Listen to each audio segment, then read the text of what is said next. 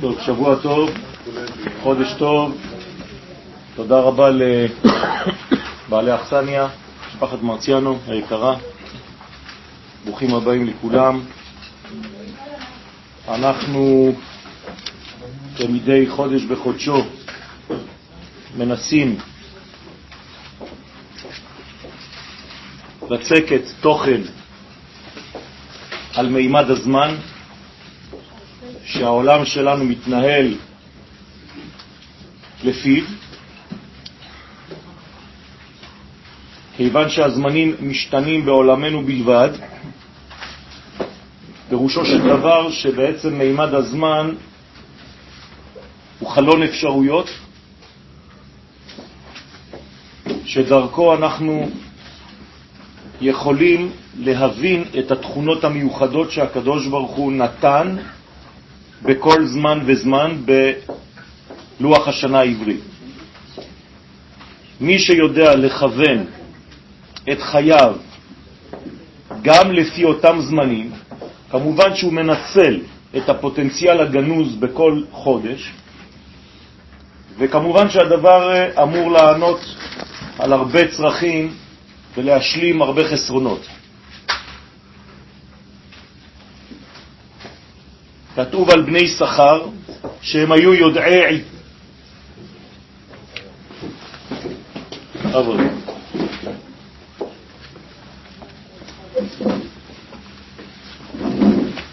שהם היו יודעי הזמנים, יש להם בינה לפי העיתים. זאת אומרת שהעיתים זה הזמנים, ולכל זמן יש תכונה משלו, כמו שלכל אדם יש תכונה משלו.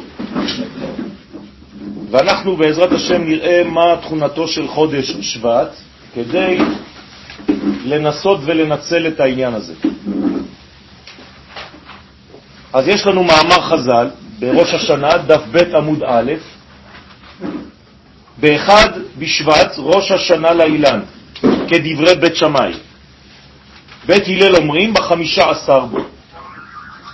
זאת אומרת, יש לנו כאן נתון בסיסי שחז"ל קבעו אותו, הם יודעים לומר לנו סוד. הסוד הראשון הוא שחודש שבט, עכשיו לא חשוב מתי, או בראש חודש או בחמישה עשר לחודש, זה ראש השנה לאילן. אני לא נכנס עכשיו למחלוקת בין בית הלל לבית שמאי, זה לא כל כך משמעותי לשיעור שלנו. מה שכן משמעותי זה שניהם מסכימים שזה ראש השנה לאילן, ולא כמו שאנחנו רגילים לומר לאילנות. תפסיקו לומר לאילנות. זה ראש השנה לאילן. ולמה לאילן? כי האילן הזה, אותו אילן, הוא בעצם סוד. הוא בעצם סוד של גילוי התוכן הפנימי של העולם. ועכשיו אני אסביר את זה. בהתייחסותה של תורת הסוד לאילן, היא מבחינה שהערך המספרי שלו, אילן, כמה זה? 91. זהה לערך המספרי של השילוב בין שני שמות השם, שם י' כ' ו' כ', שאתם רואים בסידורים שלכם, ושם אדני שאתם אומרים כשאתם רואים את השם. זאת אומרת שיש לי עכשיו בעיה, לפחות בזמן שלנו היום, אנחנו רואים שם ואנחנו אומרים שם אחר. אתם זוכרים? למה אני אומר שזו בעיה? כי אתה לא קורא מה שכתוב. למה כשאתה קורא י' כ' ו' כ' אתה אומר אדוני? מאיפה המצאת את זה? היית צריך להגיד את השם. אז הגמרא מתייחסת לבעייתיות הזאת ואומרת שבעולם נורמלי היית אמור לקרוא מה שאתה רואה, אבל בעולם שחסר, כמו העולם שלנו שעדיין לא מאיר במלוא אורו, אז אתה רואה משהו שהוא בעצם האידאל הגדול, אבל אתה אומר ומבטא משהו אחר, שהוא יותר נמוך, יותר מצומצם, מבחינת דין, שם אדנות. לעתיד לבוא, כשבעזרת השם לא יהיה כבר חציצה בין העולמות, כשהעולמות יהיו שקופים כשהאור האלוהי יתגלה במלוא הערתו, במלוא זוהרו, אנחנו נאמר בדיוק את מה שאנחנו רואים. ולכן אנחנו מייחלים לאותה תקופה שכבר לא יהיה זיוף בין האידאל העליון לבין התוצאה הנגלית. ואז נאמר בדיוק את השם כפי שהוא כתוב. עכשיו, בינתיים, אני חייב לראות את השם הזה, אני רואה אותו, הוא עדיין כתוב, למרות שאני אומר שם אחר, אבל השם אני רואה אותו, וזה בדיוק מה שצריך לעשות, צריך לראות את השם הזה של ארבע אותיות י' כ' ו' כ', למרות שאתה אומר א', ד', נ', י'. למה? כי בעצם החיבור בין שני השמות האלה הוא י' כ' ו' כ' 26 ושם עדני 65. 26 פלוס 65, 91, בדיוק אותו מספר של השם אילן. אז אם אני עכשיו אומר, וחכמים אומרים לי בגמרא שבחודש שבט זה ראש השנה לאותו אילן, הם לא רק מתכוונים שבראש השנה של שבט מתחילים האילנות לפרוח. זה נכון בעולם שלנו, בוודאי שזה נכון, זה לא סותר. אבל בעולם עליון ופנימי, מה זה אומר? שבחודש הזה יש לי אפשרות לחבר בין התוכן הפנימי שנקרא י' כ' ו' כ' לבין הגילוי החיצוני שנקרא א', ד', נ', י'. עכשיו זה כבר אינפורמציה מאוד חשובה. אז בוא נקרא, כיוון שחודש שבט הוא ראש השנה לאילן, הרי שבחודש הזה דווקא מתחיל הייחוד המכונה אילן. זאת אומרת, אל תיקחו את המילה אילן כביטוי לעץ בלבד, אלא כביטוי לחיבור בין דבר מאוד מאוד עליון, שם י' כו' לבין דבר מאוד מאוד מאוד נגיש, שם א', ד', נ', י'.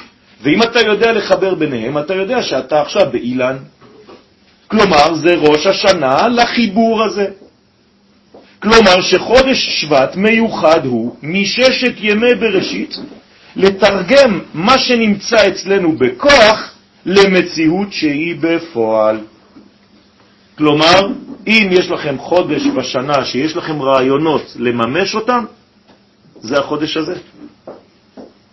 לפי מה אני אומר את זה? פשוט לפי אותו עניין שהגמרא נותנת כאן אינפורמציה. אם היא אומרת לי שהפוטנציאל י' כ' ו' כ', אני יכול לומר אותו, וזה ראש השנה לחיבור בין שני השמות, אילן 91. 9 ועוד 1, 10, זה שלמות. תעשה את זה בחיים שלך גם אתה, כלומר, תשתמש בחודש הזה כדי לממש את כל רעיונותיך, את כל האידיאלים שיש לך, שלא הצלחת לעשות עד היום, מתי החודש המתאים ביותר לעשות את זה? עכשיו, חודש שבט. הרחבת הרעיון, כן, אנחנו נאמר, כשנרחיב קצת יותר, שראש חודש שבט הוא תחילת חיבורם הממשי של השמיים והארץ. כמובן, אני לא מדבר עכשיו על שמיים והארץ, כן? אני מדבר על עניינים פנימיים. מה זה שמיים אצלנו? רעיון. מה זה ארץ? האפשרות להתבטא, מעשה. זאת אומרת, בחודש הזה השמיים והארץ מתנשקים. כלומר, תשתמש אתה במה שקורה ביקום באותו זמן, כדי גם אתה לחבר בין השמיים שלך לבין הארציות שלך. תחבר בין הזכר הפוטנציאלי שלך לבין הנקבה שיכולה לגלות. תתחבר בבית עם האישה, את תתחברי עם הבעל. תממשו את מה שיש לכם. מזמן רציתי לעשות 1, 2, 3, חודש שבט. זה הזמן המיוחד לזה. ומכאן שגם אם הייתה בריאת העולם בסוף חודש אלול, ככה כתוב בספרים הקדושים, שהעולם נברא בכ"ה לחודש אלול, הפעם הראשונה בה נפגשו השמיים והארץ הייתה בראש חודש שבט.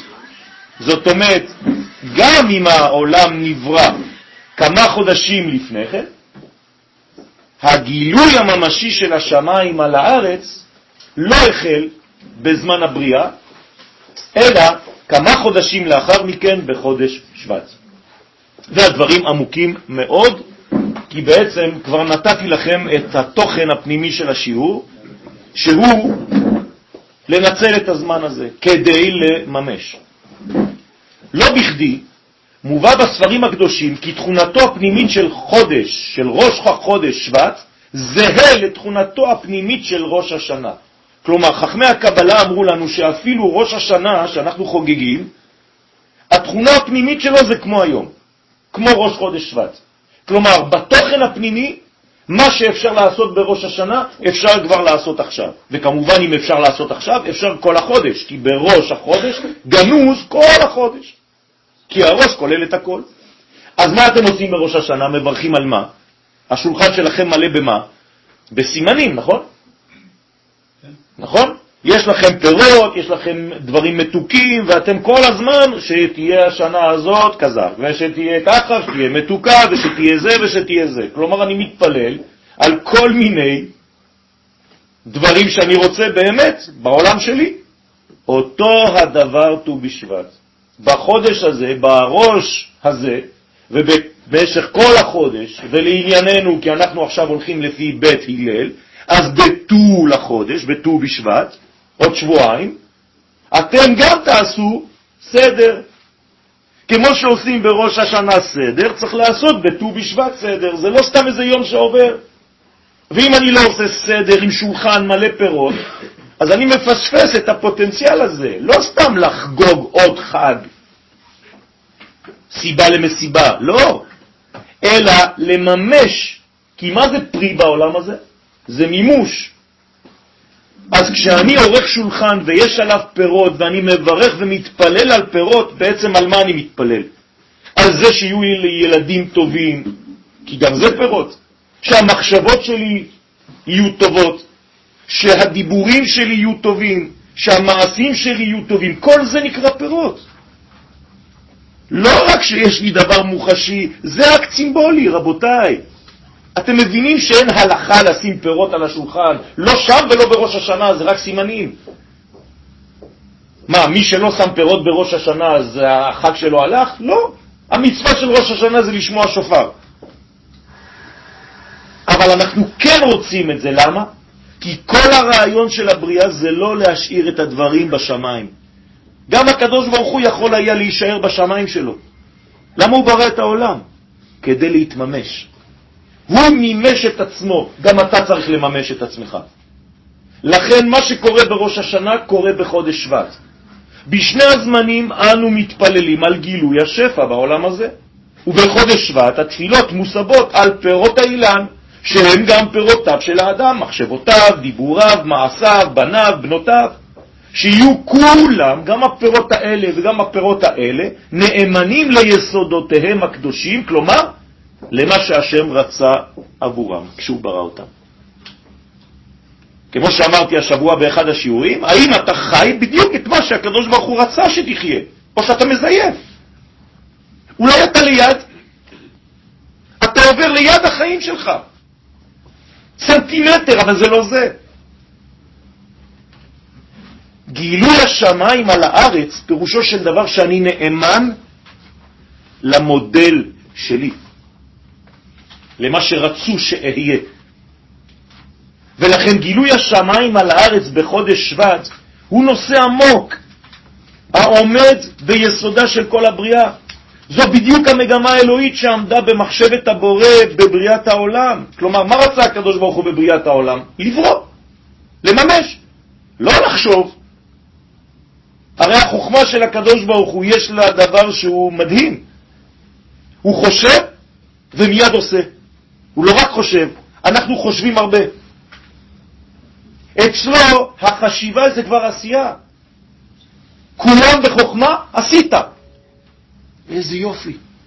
הלוואי עלינו שכשאנחנו חושבים על דבר טוב, אנחנו כבר מממשים אותו. לא, מחשבה לחוד, עשייה לחוד, אולי עוד עשרים שנה. למה?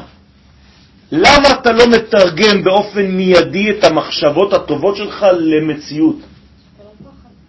אז יש הרבה פחדים, והפחדים האלה הם בעצם סוד ההפרעות בחיינו. ואנחנו מלאים בהפרעות, והתורה קוראת להפרעות האלה פרעה. פרעה מלשון הפרעה. מה אתם חושבים? שזה שם של מלך? מה אכפת לי שקוראים לו פרעה או לא יודע מה, תותנח המון הוא בקרטון? התורה זה קודים, התורה זה צופן. אם היא אומרת לי שמלך הכלא שלך, המיצרים שלך, מלך מצרים נקרא פרעה, זאת אומרת שמלך שמכניס אותך לכלא, למיצר שלך, נקרא הפרעה. זהו. ואם אני עובר את ההפרעה הזאת, אז אני יכול לעבור כל דבר בחיים. עברנו את פרעה, נעבור גם את זה. אבל אם אתה נשאר בכלא המצרי, וכמה אנשים יצאו ממצרים? 20 אחוז. כלומר, רק 20 אחוז יוצאים ומשתחררים. 80 אחוז מהאנשים נשארים בכלא כל החיים שלהם, במצרים. והם מתים מתי? במכת חושך. ככה כתוב. אני לא ממציא כלום. זאת אומרת, מי הרג בעצם את מי שלא יצא ממצרים? מכת חושך. מה זה מכת חושך? הם לא הבינו בכלל מה קורה להם בחיים. זה החושך. כמובן שכשהדבר קורה בפועל וערכי השמיים אכן מופיעים בעולם הזה, ניתן לדבר על השלמת הגאולה. אז מה זה גאולה? שהשמיים יורדים לארץ ומתממשים. זהו. אז מה אני עושה בעולם הזה? מה אנחנו עושים פה? רק לעשות את הדבר הזה. בשביל זה באנו, רבותיי, לחבר את השמיים ואת הארץ. זהו. עכשיו אתם מבינים שזה עמוק. כלומר, לחבר את הרעיון האלוהי ולהפוך אותו למציאות. זה מה שבאנו לעשות. מעניין לראות כי חז"ל תקנו לקרוא בתורה דווקא בחודש שבט את פרשת גאולת מצרים. עכשיו אתם מבינים? מתי אנחנו קוראים את הגאולה? תמיד כל שנה? בחודש שבט. הנה, פרשת שבת הבאה בעזרת השם בו, אחרי זה בשלח, אנחנו בעיצומו של ט"ו בשבט. כלומר, נגיע לפרשת בשלח מתי? בט"ו בשבט, בול. למה? מה קורה בפרשת בשלח? אתה יוצא ממצרים. אז מה קורה בט"ו בשבט? אתה יוצא ממצרים. איך אתה יוצא ממצרים? אתה פשוט מתרגם שמיים לארץ. אתה מתרגם רעיון למעשה. ואם לא, אז יש לך בעיה מוטורית. ולכן יש לך מלא רעיונות, אבל כשאתה פותח את הפה, השם ירחם. לא נדבר בכלל כשזה מגיע למעשה. למה יש כל כך הרבה פער בין המחשבה הטובה הפנימית שלנו לבין הדיבור, דבר ראשון? תראו, אין הרבה דיסטנס. אבל תראה כמה עיוות יש כבר בין המחשבה לבין הדיבור שלך. ובין הדיבור לבין המעשה, עוד יותר. כלומר, אם אני מסתכל לפי המעשים שלך, אני אומר, תשמע, האדם הזה הוא מקולקל לגמרי. אבל זה לא נכון. כולנו טובים בפנים. השמיים שלנו טובים. הארץ הייתה תוהו ובוהו וחושך על פני תהום. בשמיים אין בעיות. אז בואו נתרגם את השמיים, את הרעיונות, למציאות מוחשית, בלי לזייף בדרך. זהו, זה מה שדורשים מאיתנו. לכן אנחנו קוראים את יציאת מצרים, כי מה זה יציאת מצרים? בשביל מה אנחנו יוצאים ממצרים? כדי להיכנס לארץ ישראל. לא אני אומר את זה, זה התורה אומרת את זה, היא לא מדברת על מתן תורה, רבותיי. יש חמש לשונות של גאולה, לא כתוב, אפילו פעם אחת מתן תורה. אל תבלבלו את מה שלא כתוב בתורה. והוצאתי אתכם, והצלתי אתכם, וגאלתי אתכם, ולקחתי אתכם, והבאתי אתכם אל אדמתכם. פירושו של דבר, אני יוצא ממצרים כדי להוריד את הרעיונות האלוהיים לארץ ישראל. זהו. לכן אני קורא את פרשת הגאולה, גאולת מצרים, דווקא בט"ו בשבט. בשיר השירים נאמר, כי הנה הסתיו עבר, הגשם חלף הלך לו, הניצנים נראו בארץ, עת הזמיר הגיע, וכל התור נשמע בארצנו. כל הפסוקים האלה מתארים את גאולת עם ישראל ואת גאולתו של העולם בכלל. התאנה חנתה פגיה, והגפנים סמדר נתנו ריח. קומי לך רעייתי יפתי ולכי לך. מי מדבר אל מי? הקדוש ברוך הוא מדבר עם עם ישראל שדומה לאישה. מה הוא אומר לה? הסתיו עבר. מה זה הסתיו? זמן של קור, שלכת, הכל מתחיל למות. תפסיקי כבר, תצאי מהמצב הזה, הסתיו עבר, הגשם חלף. מה זה הגשם חלף? אנחנו עכשיו בזמן שכבר רוב הגשמים ירדו. ככה אומרים לנו חכמים. הניצנים נראו בארץ, מתי נראה כבר ניצנים? השקדיה פורחת, לא? כבר פורחת. נראו בארץ, עת הזמיר הגיע. מי זה הזמיר? אה? מה זה זמיר? אז זה גם ציפור וגם לזמר, כלומר להסיר מאיתנו, כמו במזמרה, כן, את כל מה שמפריע לנו. וכל התור, מי זה כל התור? היונה, הזכר, נשמע בארצנו. אבל מה זה אומר? שיש כבר קולות של גאולה שנשמעים, כי עכשיו האביב מתחיל להגיע. התאנה חנתה פגיה והגפנים סמדר נתנו ריח, הכל עכשיו מתבשם. אז מה צריכה לעשות את, כנסת ישראל? לקום. ולכי, מה זה ולכי? תתחילי להתקדם, תתקדמי, תפסיקי לשאול שאלות כל רגע, כי זה תוקע אותך עם השכל, ואת לא מצליחה להתקדם. ומי האויב הכי גדול שלך? את בעצמך. תסתכלי עלייך במראה ותגידי, תפסיקי לקלוא אותי. אני מדבר בלשון נקבה, אבל גם בזכר זה אותו דבר. האויב הגדול ביותר של עצמנו זה אנחנו. אנחנו לא מאפשרים לעצמנו לחיות לפי אותו אילן המחבר את שם הוויה עם שם אדני, המתרגם שמיים לארץ. בגלל אותם פחדים. אז אתה יודע מה? תהפוך את הפחד לדחף. זה אותן אותיות. קומי ולכי. אחרי שרוב גשמי השנה כבר ירדו על הארץ, אחרי תקופת החורף המסתיימת, אחרי הגלות המכונה חורף, נפגשים אנו מחדש עם יסוד התחייה. עכשיו אנחנו נמצאים ברגע הזה שאני מדבר איתכם בתהליך שנקרא תחיית המתים. הכל מתחיל, אתם רק לא רואים את זה. השרף כבר זורם בתוך הגזע של העצים. אתם לא רואים את זה, אבל זה קורה.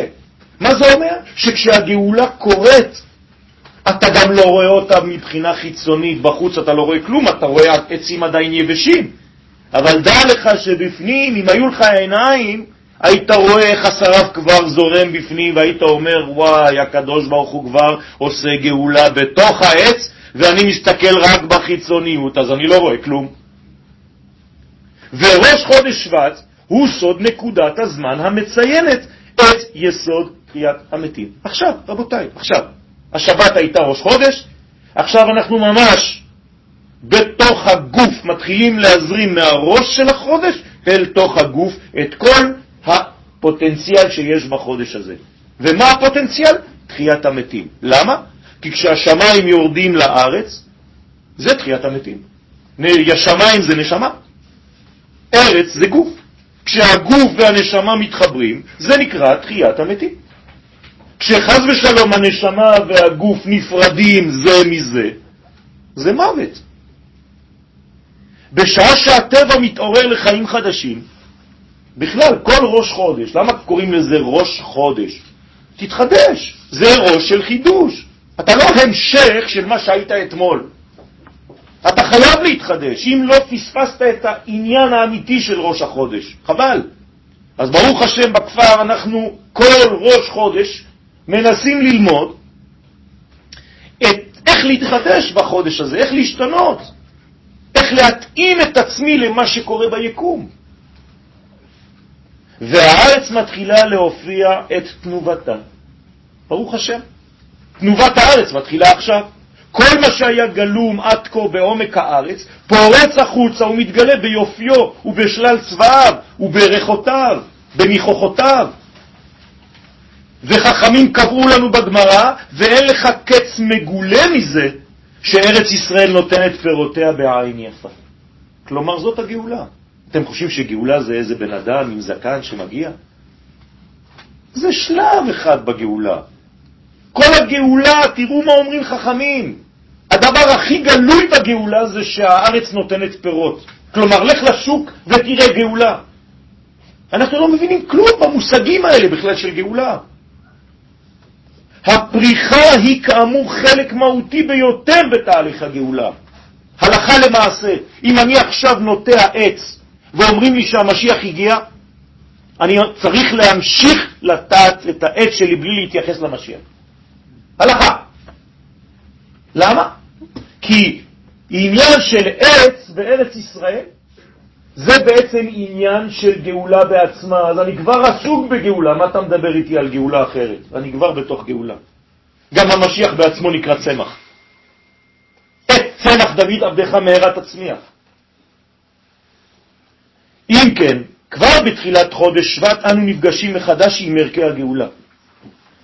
גם דרך קריאת הפרשיות המיוחסות ליציאת מצרים, וגם דרך תנובת הארץ, סגולתו של חודש שבט מיוחדת. איפה? לשחרורם של כל ערכי הטוב שהיו גנוזים עד כה בגלות חורפית. קוראים לזה יציאת מצרים, כן? זאת אומרת שבמצרים, עושים לו קצת אה, נוזל. זאת אומרת ש...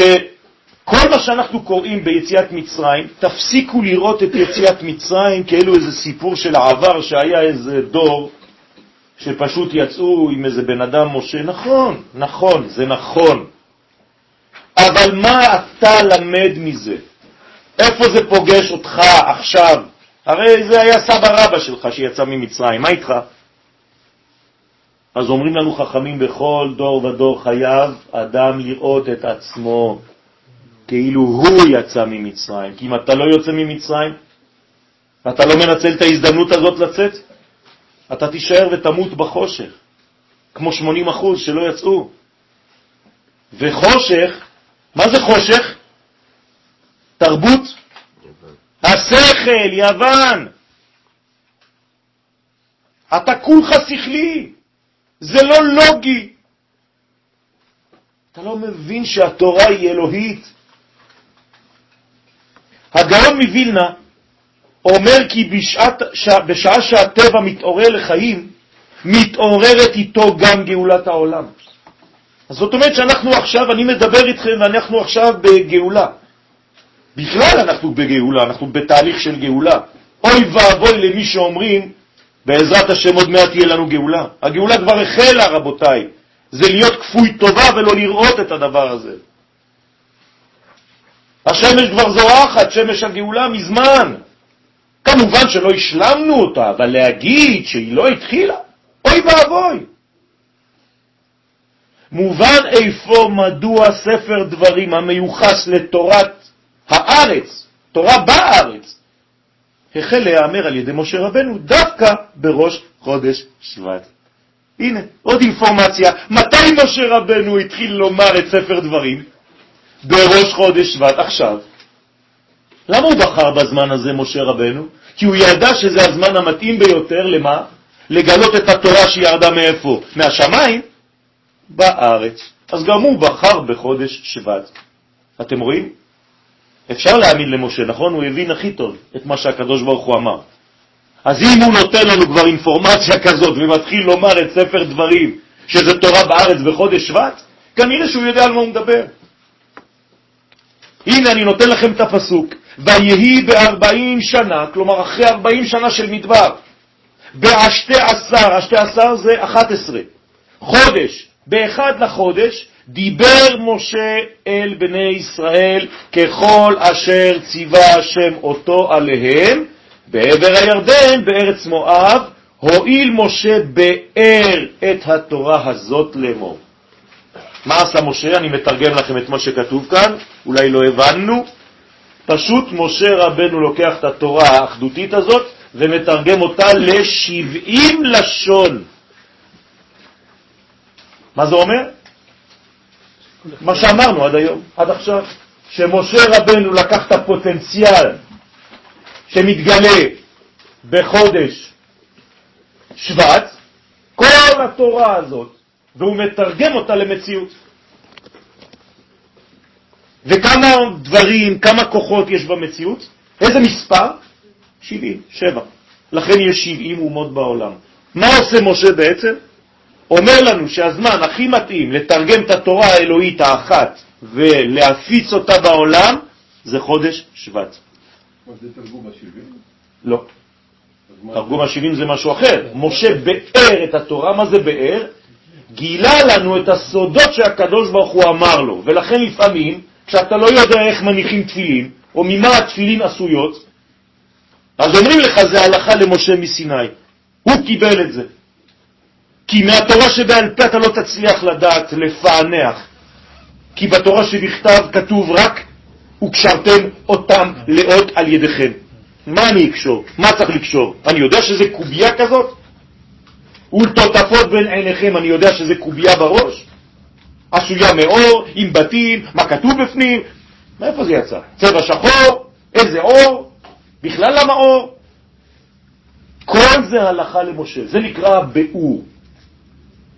במילים פשוטות, משה שם באור את מה שהיה עד עכשיו גנוז בתוך כוח עליון שמבחינתי הוא חושך, כי אני לא מבין כלום.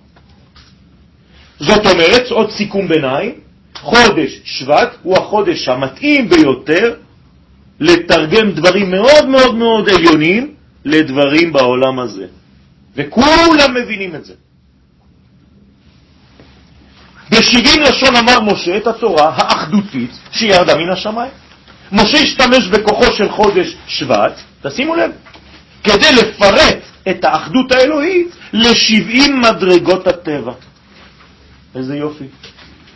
זאת אומרת שמשה ידע בעצם שצריך לחגוג כבר ט"ו בשבט. זה בדיוק מה שאנחנו עושים. הוא ידע את סגולתו של חודש שבט וניצל אותה, את הסגולה הזאת, לתרגום ערכי השמיים כדי לצקת אותם בכל נימי חיינו. כידוע חומש דברים מיוחס ביסודו לתורה שבעל פה. נכון? קוראים לו משנה תורה. שם התחילה באמת תורה שבעל פה, כי זה כבר משה רבנו. הואיל משה באר את התורה הזאת, התורה האחת, העליונה, האובייקטיבית שירדה לעולמנו, דאגה לכך שהדברים יובנו כראוי, ומשה הוא האיש הנאמן לתפקיד זה. ואם הוא כאמור בחר בחודש שבט כדי לפרט את דבר השם לישראל ולעולם, הרי שידע כי חודש שבט מסוגל לאותם חידושים שהתלבשו בעתיד בתורה שבעל פה. זאת אומרת שמשה בעצם פתח את הדלת לתורה שבעל פה באיזה חודש? שבט. מה זה אומר לענייננו? שבחודש הזה, וכאן יש אינפורמציה מאוד חשובה, אתם יכולים ללמוד דברים שלא הבנתם עד היום ולהבין אותם. תפתחו ספרים בחודש הזה, שאתם אפילו לא מאמינים שהייתם מבינים אותם, ואתם תראו כמה הבנה תרד לכם מהשמיים. למה? הזמן מסוגל. ככה הקדוש ברוך הוא ברא את הזמן הזה. יש לו סגולה מיוחדת. אז תנצלו. חודש שבט מוכן ומזומן מששת ימי בראשית להוצאת התכנים העמוקים של התורה מן הכוח אל הפועל. ואת כל חידושי התורה שנספגו ביקום במשך תקופת הגשמים. אז מה זה הגשם עכשיו? כשאמרנו מקודם שרוב הגשמים כבר ירדו, מה זה גשם? למה קוראים לו גשם? זאת הגשמה של דבר שבא מהשמיים, אז הוא מתגשם. ואם רוב הגשמים כבר ירדו וזה הזמן הזה, אומרים לנו חכמים, זה הסוויץ', זה אומר שבעצם עכשיו אני יכול כבר להגשים את השמיים. זה הגשם. חידושי התורה שייכים איפה? לחודש שבט. חודש הזה אפשר לחדש בו מלא חידושים. והם דומים לתהליך הלידה. זה בדיוק כמו אישה שיולדת. מה קורה לתינוק, לעובר? הוא מבפנים. אם לא היינו רואים את הבטן של האישה מתנפחת, לא היינו אפילו יודעים שיש שם חיים, נכון? הקדוש ברוך הוא רק רוצה להרגיל את הבעל שלא יהיה לו שוק. גם ככה יש לו שוק, הוא לא מבין מה. הולך, פתאום בא הביתה, יש עוד איזה משהו ככה. במיטה הוא לא יודע מה קורה, פעם ראשונה בחיים שלו. הוא יולד. לא, הוא מוליד. והיא יולדת. אבל הבעיה זה שהוא לא מודע לזה. אז מה עושה האישה? היא בונה, והתהליך הזה נראה מבחוץ רק כדבר שמתנפח, אבל בפנים זה חיים שלמים. אותו דבר, מי שלא מסוגל ואין לו אמונה, אז הוא אומר, לא קורה כלום. ומי שכן יש לו אמונה, מה הוא אומר? תראה, העולם מתנפח כמו בטן. עוד מעט, עוד מעט יוצא תינוק, עוד מעט נולד המלך הגדול. מהם יכול האדם לבטא את שלל הכוחות הגנוזים בו. אז אל תגידו, אני לא יודע, אני לא יכול, אני, אין לי כלום, הקדוש ברוך הוא לא נתן לי. זה לא נכון, לכל אחד מאיתנו יש תכונות מיוחדות, מתנות שהקדוש ברוך הוא נתן לנו. רק לא פתחנו אותן, וחבל. הזמן עובר. אז לפעמים אתה נתקע באיזה שוק, חז ושלום, והשוק הזה אומר לך, תראה, נתתי לך זהרה. לא פתחת את המתנה שלך כבר לא יודע כמה שנים. תנצל עכשיו את הזמן הזה. אני אפגיש אותך עם מישהו שאולי דרך הדיבור איתו, או שלא, אתה תיפתח. והמישהו הזה יכול להיות חבר, רב, תלמיד, לא חשוב. כל אחד יש לו מפגש כזה בחיים, שפתאום עושה לו סוויץ'. זה השיעור האחד. כל החיים שלו, הוא חייב אותם לאותו שיעור אחד. תזכרו אם היה לכם שיעור כזה בחיים. כשאני אומר שיעור זה לא שיעור תורה, זה שיעור לחיים. משם זה התחיל. גם הבחירה האלוהית להתחיל במכות מצרים. בחודש שבט, אתם יודעים שהמכות דם, צפרדע, קינים על מצרים התחילו בחודש שבט. למה?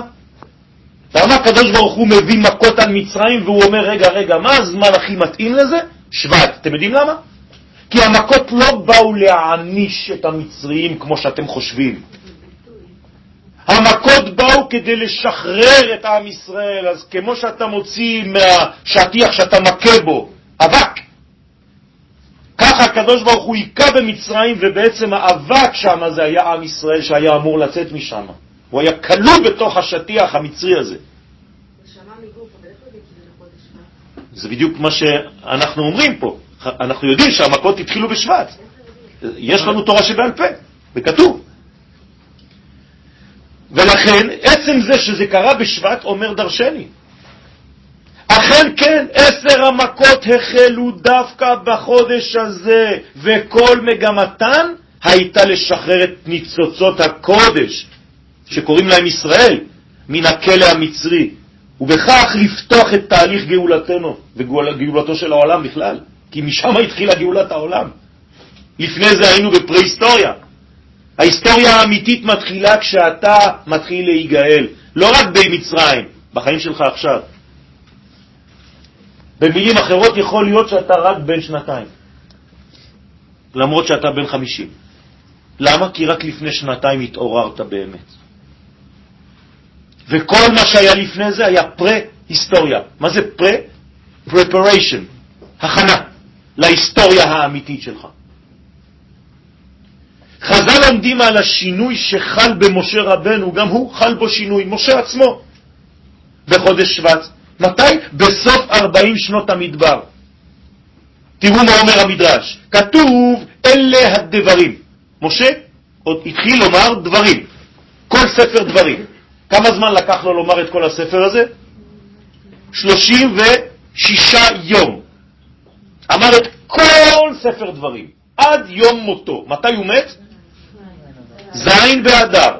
כלומר, הוא התחיל בראש חודש שבט, שבט אדר.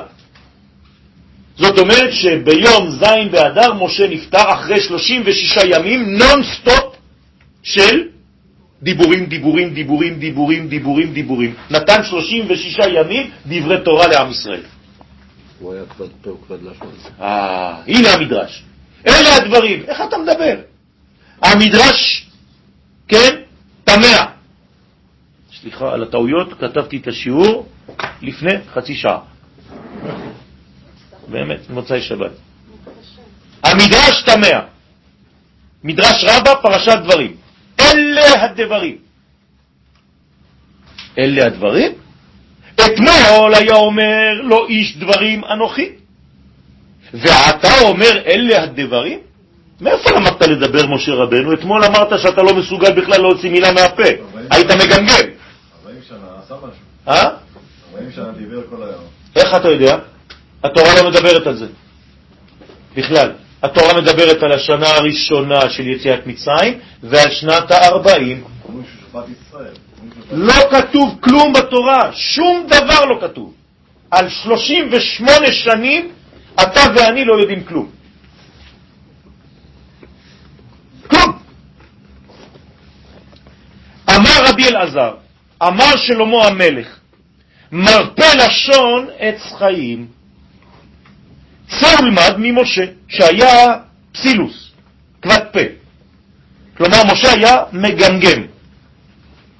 ובשביל שנתעסק בתורה, נתרפא לשונו. מה זה אומר? שלמה המלך נותן לנו סוד. אומר, אתם רוצים לרפא גמגום, היום הרופאים אומרים לכם שזה בלתי אפשרי. ואני אומר לכם שזה אפשרי. כמו כל דבר אחר, דרך אגב. איך מרפאים גמגום? עץ חיים. רק תורה שנקראת עץ חיים יכולה לרפא גמגום. מה זה אומר? צריך להיכנס לתוך העניינים, זה לא השיעור של עכשיו. אבל זה בוודאי אפשרי. המהר"ל מסביר, תראו מה אומר המהר"ל, בכיוון הזה, כי דווקא מעלתו של משה היא אשר מנעה ממנו מלהוריד את דברי השמיים העליונים לדיבור אנושי רציונלי. כלומר, מה הייתה הבעיה של משה? over חוכמה, over גובה. יותר מדי בשמיים. הקדוש ברוך הוא אומר לו משהו, תדמיינו לכם את הדיבור האלוהי, כמה הוא עצום, כמה הוא אינסופי. איך תביא את זה לדיבור שתדבר עכשיו עם ילד?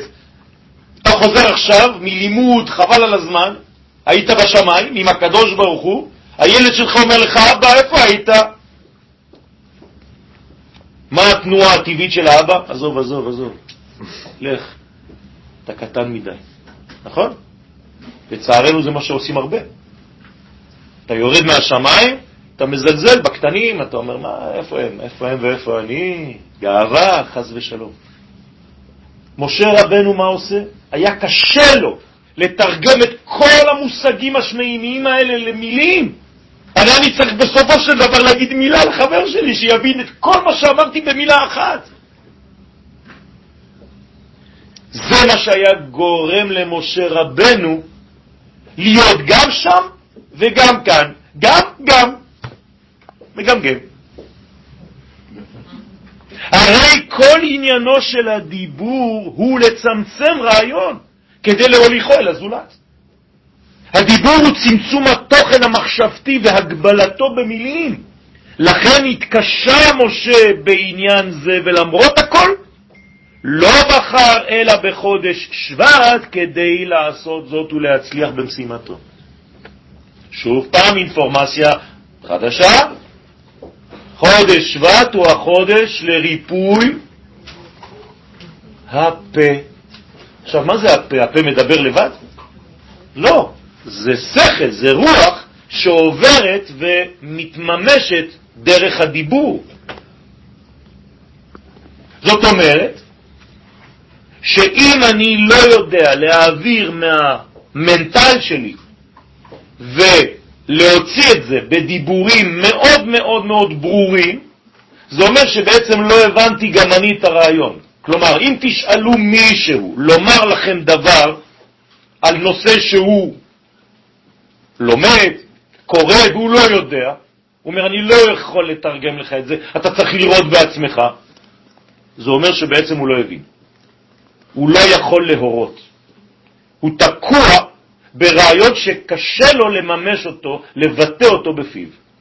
וזאת הבעיה העיקרית, רבותיי, שהייתה במצרים. אז כולנו חושבים שבמצרים היו בעצם אנשים בגלות, הזוהר הקדוש אומר לנו שהיה דבר אחד בגלות במצרים, הדיבור. פלא פלאות. כלומר, הדעת של האדם, שהיא הדיבור, היא זו שהייתה בגלות, וכשהדעת שלך בגלות אתה לא מסוגל להתבטא. אז אתה הופך להיות אדם אילם, כלומר אלים. כי אם אתה לא מדבר עם זה, אתה תדבר עם זה. מדברי המדרש יוצא כי חודש שבט לא רק שימש כזמן הראוי ביותר לגילוי השמיים על הארץ, דרך הדיבור של משה בספר דברים, אלא שהחודש הזה היה גם סוד רפואתו של האיש משה.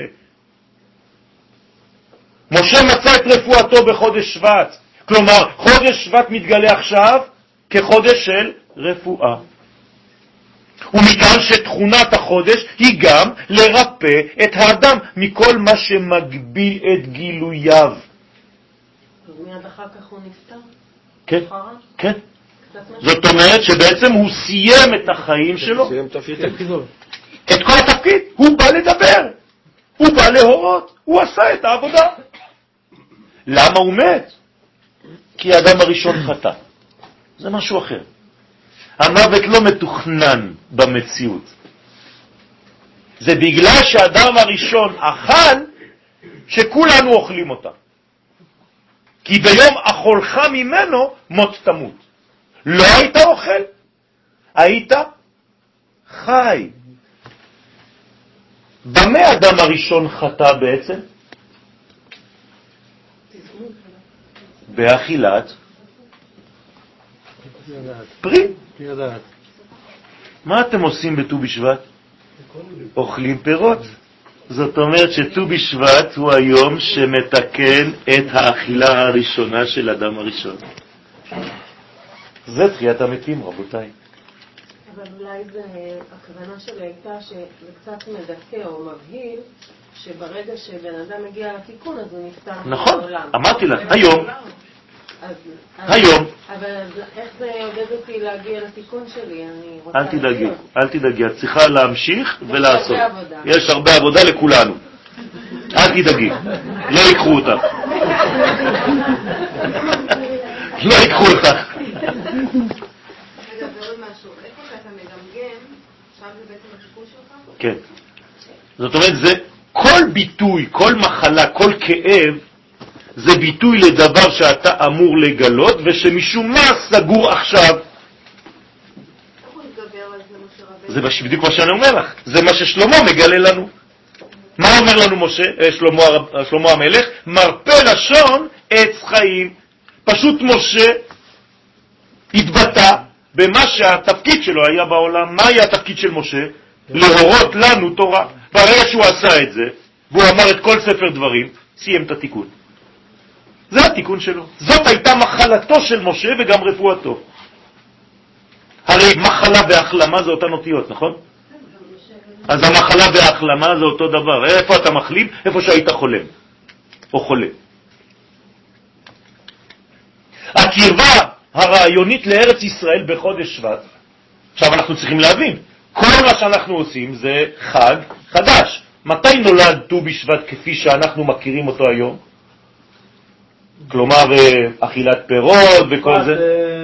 מקובלים. יפה מאוד. האריזל תיקן את זה, כלומר לפני 450 שנה לא היו חוגגים את ט"ו בשבט בכלל, חוץ מחכמי הקבלה שידעו את הסודות. עכשיו כולם חכמי קבלה. כולנו חוגגים את ט"ו בשבט, איכשהו. מה זה אומר? שהבנו שהקשר שלנו לארץ ישראל הוא קשר חזק מאוד ומיוחד מאוד. ומתי זה מתבטא, אותו קשר? בשבט. ובספר דברים שנאמר בשבט, פתחה את פיו של משה לצורך הייחוד הגדול בין השמיים לבין הארץ. אם כן, הרי שסגולתו של חודש שבט היא גם לרפא את הדעת ולגלות את הדיבור שיסודו בגלות הדעת.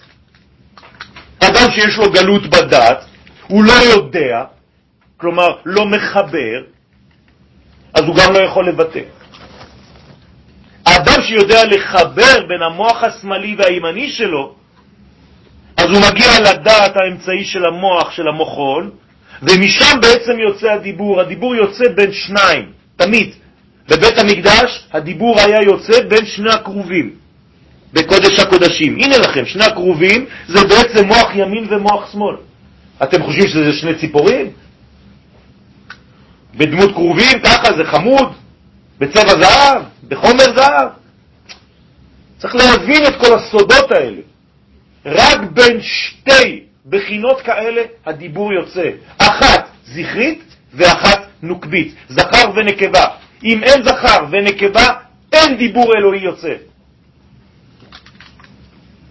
אחת דיבר אלוהים, שתיים, רק שתיים, זו שמעתי. אתה לא שתיים, לא שמעת, לא הבנת.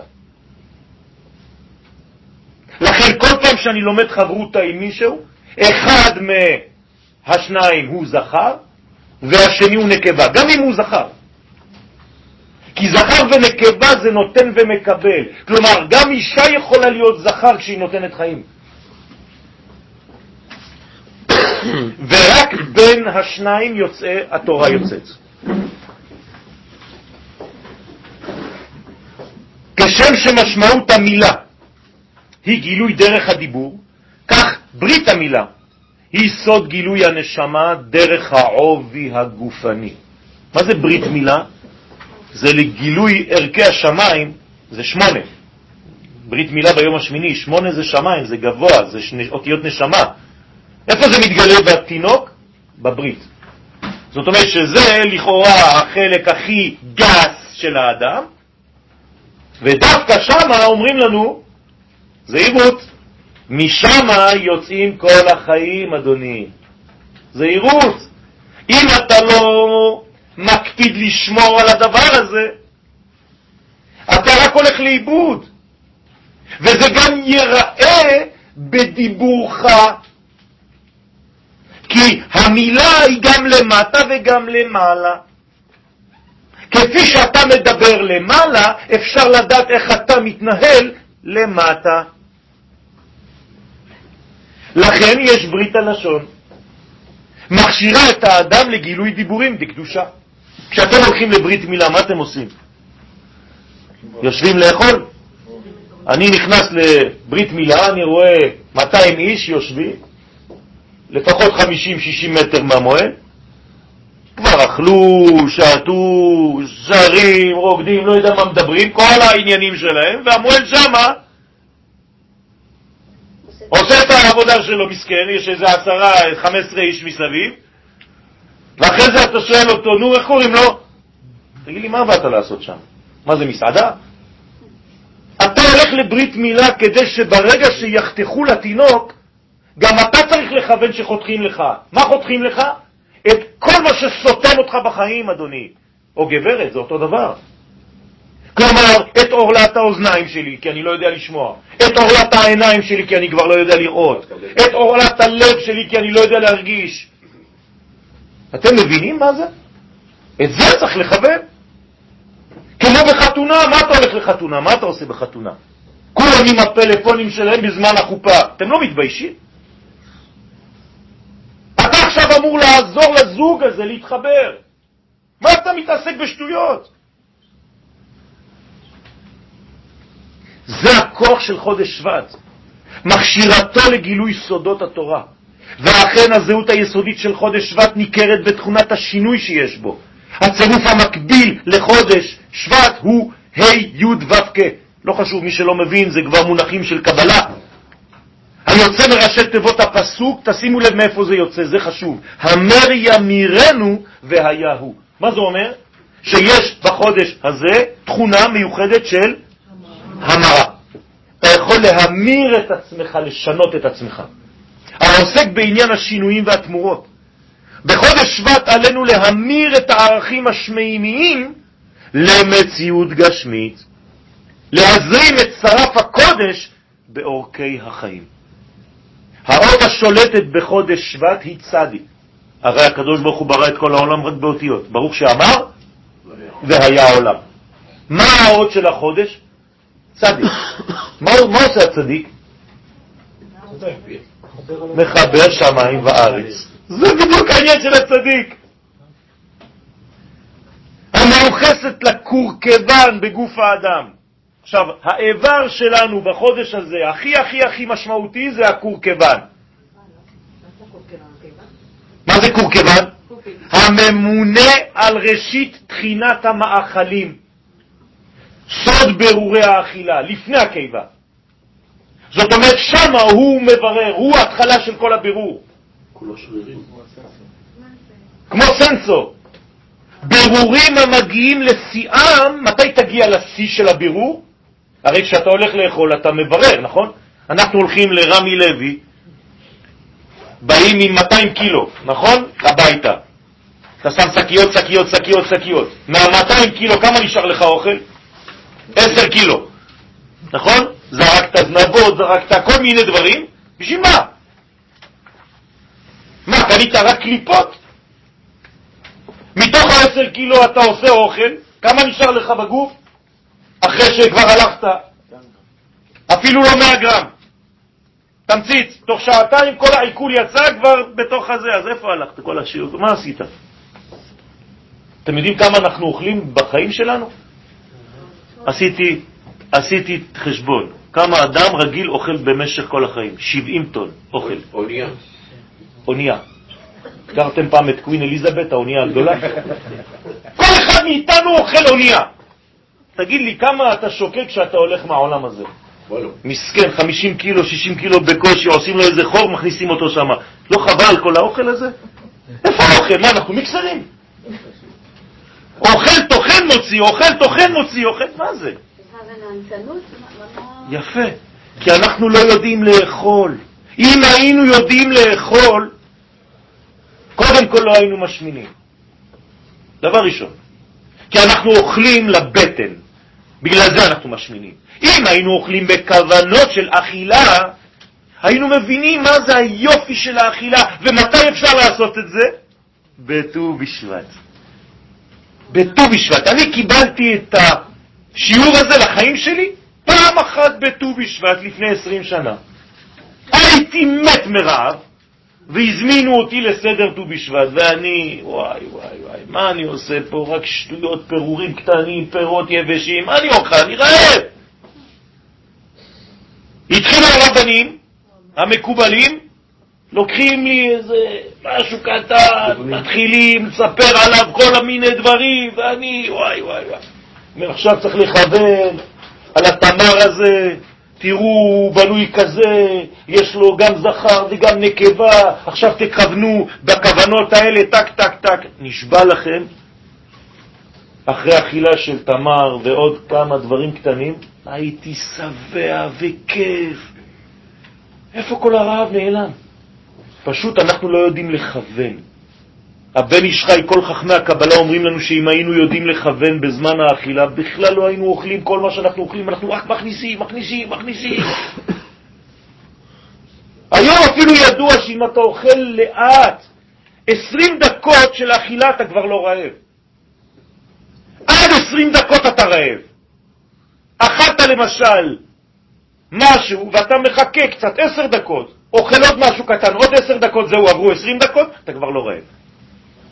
אבל אנחנו תוך 20 דקות כבר אכלנו, טחנו הכל, לא נשאר כלום. מה ההבדל בין האכילה של... למה? יפה. תיקונים. נכון. האכילה של פורים היא במדרגה אחרת. כי שם האכילה היא לא ממש לאכילה, העיקר של פורים זו השתייה. לכן זו עוד מדרגה אחרת, עד דלא ידע. אז האכילה זה ממש ט"ו בשבט. זה התיקון האמיתי. אתם יודעים שהגמרא מספרת שהרבי עקיבא יצא בט"ו בשבט לשדה ולקח ביד שלו אתרוג. נו, מה אכפת לי? מה אכפת לי? אומרים לנו חכמים, זה לא סתם. רבי עקיבא אומר לנו, הנה, בט"ו בשבט אפשר כבר לגעת בפרי עץ הדת שהיה אסור לקחת אותו. כלומר, רבי עקיבא, שהיה גדול חכמי הסוד, גילה לנו שהתיקון של אדם הראשון זה בט"ו בשבט. לכן מגיעים לשיאם בט"ו בשבט בשעה שאנו מברכים על הפירות של ארץ ישראל ואוכלים אותם. אנחנו נסיים מהר. שבט אשר עליו כתוב מאשר שמנה לחמו. זאת אומרת שאשר הוא בעצם הלחם, זה האכילה. מיוחס מבחינת נפש לחודש שבט. רבותיי, אני אגלה לכם סוד, מה היה לפני בריאת העולם? לא, תוהו ובוהו זה היה אחרי. אוי ואבוי, לפני בריאת העולם היה, הוא התברך, מציאותו אינסופית. אבל בתוך המציאות האינסופית הזאת הייתה נשמת ישראל, ונשמת ישראל אמרה לקדוש ברוך הוא, אני לא יכולה יותר לקבל את העונג הזה חינם. זה דומה כאילו אני אוכלת לחם ביזיון. כלומר, כבר לפני בריאת העולם, מה היה הבעיה הראשונה? האכילה. לכן גמר התיקון יהיה באכילה. אנחנו עכשיו נסיים את התיקון של העולם כולו בצורה מחודשת של אכילה, רבותיי. זה השבט שהתברך בריבוי פירות העץ ובמיוחד בזיתים המסמלים עושר ושפע בכל מקום. זה הזית. חודש שבט עוסק איפה בעניינים של פוריות ושל שפע. כוכב החודש הוא שבתאי, המיוחס גם הוא לספירת הגילוי, מלכות. שבת. מזל החודש הוא דלי, אותו עניין. בני מזל זה מתבררים כבעלי רגש מפותח היודעים לפתח כל דבר למימדים גדולים. זה הכוח של הדלי, לדלות ולפתח. כן?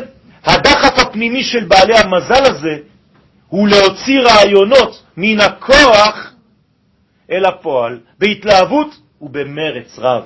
לא סתם להוציא יבשים כאלה.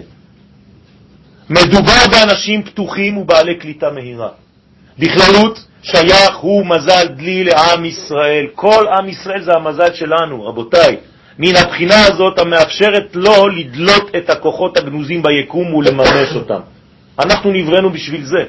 לא בכדי פירושו הייחודי של משה על כל הדיבור האלוהי נעשה בחודש הזה דווקא. חכמי הסוד אומרים שבחודש זה ישנה קלות יחסית ללמוד סודות התורה. האריזל מלמד שקליפת החודש קשורה לאכילה לא נכונה. הנה, אם אתם רוצים ליפול בחודש הזה, יש לכם כבר את התבנית, איפה ליפול ואיפה כן להיזהר לא לאכול בצורה שאכלתם עד היום. הפורקן שחש האדם באכילתו מהווה מפלט מכל צרותיו. למה אנשים רוצים לאכול? הם פשוט רוצים לברוח ולהתמלא מכל החסרונות שיש להם. יש להם הרבה צעות. הוא לא רעב, הוא לא רעב. לא, זה הבטן. זה לא אתה, אתה זה לא הבטן, אתה ברמה אחרת. אם היית בהמה, הבטן שלך והראש שלך היו באותה קומה. אבל אתה בן אדם. אתה מקשיב לבטן. מה אומרים חכמים חז ושלום? רשע אוכל בשביל הבטן שלו. בטן רשעים תחסר, אבל צדיק אוכל לשובע נפשו. זה מדרגה אחרת. עכשיו, למה אוכלים? כי כולנו מלאי פחדים ובעיות, וכשאתה אוכל, מה אתה אומר? אני מרגיע את עצמי קצת מכל הפחד הזה. ההערה המיידית המורגשת בזמן האכילה נותנת לאדם תחושה של מילוי כל החוסרים. אלא שכשאדם אינו יודע להתמלא באור עליון, אין לו לא שמחה ולא אושר בחיים, אז מה אכלת? עוד חמש דקות אתה בשירותים, הכל יוצא. לכן הוא בורח אל האכילה הגסה, ואכילה מביאה עוד אכילה. חוסר הידע בקבלת האור בצורה מתוקנת מוליד אשליות ואכזבות רבות. יש מלא אור בעולם, רק אנחנו לא יודעים לקבל אותו. אז במקום לקבל את האור, מה אתה מכניס? אוכל. זה מה שאירע בעומק חטאו של אדם הראשון עם כוח הנחש. זה בדיוק החטא הזה. לכן החלק העיקרי בתיקון האדם והעולם קשור לצורת האכילה. לאכול זה להפנים, רבותיי. גם עכשיו אתם אוכלים, אבל אתם אוכלים רעיונות, אתם אוכלים עצים, אתם אוכלים עצות. ולכן צריך להיזהר איך אני מכניס לגוף שלי, למציאות שלי, מה שאני אוכל. ניתן לסכם ולומר שלא נברנו אלא כדי לאכול. שהרי המצווה הראשונה לאדם הראשון הייתה אכול תאכל. כלומר, האדם נברא לאכול, ולא כמו שאתם חושבים, שאנחנו אוכלים כדי לחיות. לא, אנחנו חיים כדי לאכול. אבל לאכול נכון, להפנים את העולם הסובב באינטגרציה נכונה, ולהפנים בכך את כל ערכי השמיים. כלומר, אנחנו באנו לפה כדי לאכול את השמיים ולגלות את השמיים בארץ. חודש טוב ומבורך. אם יש שאלות, איפה אנחנו יכולים לראות את ללמוד את הכוונות באכילה? כתבתי ספר על אה, חגים. בתוך הספר ניגוני הזמן, אחד מהספרים שכתבנו, בסייעתא דשמיא, יש קטע של ט"ו בשבט, ובסוף השיעורים של ט"ו בשבט יש כוונות האכילה.